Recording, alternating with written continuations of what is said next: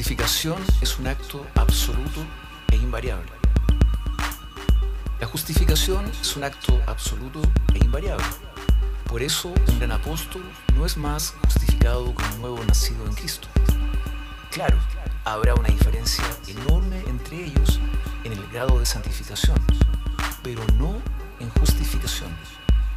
En el cielo no seremos más justificados que ahora, más santificados sí, pero no más justificados.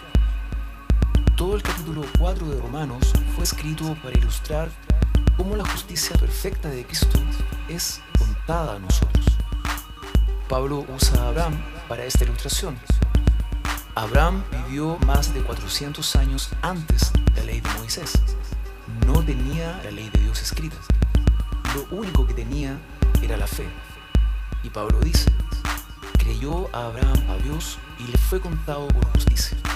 Romanos 4.3.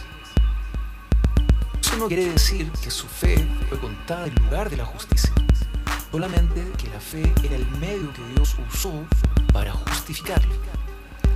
La palabra por, usada aquí, es una palabra difícil de traducir en griego. Su sentido es en vista de. No significa que Dios aceptó su fe como base de la justicia, sino como medio para recibir la justicia. ¿Para quiénes está reservada la justificación por la fe? Y a los que predestinó, a estos también llamó. Y a los que llamó, a estos también justificó. Y a los que justificó, a estos también glorificó. Romanos 8:30. La justificación por la fe está reservada para los predestinados, a los que Dios escogió para la salvación antes de la fundación del mundo. La glorificación de estos es inevitable. ¿Es posible un creyente pierda la justificación? ¿Quién acusará a los elegidos de Dios? Dios es el que justifica.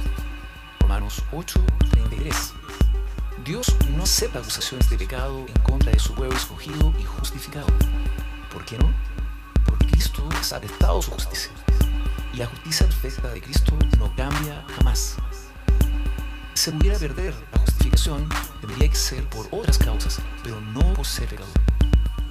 Pablo dice claramente que Dios no acepta acusaciones de pecado en contra de sus elegidos. Pablo nunca dijo que los cristianos no tienen pecados.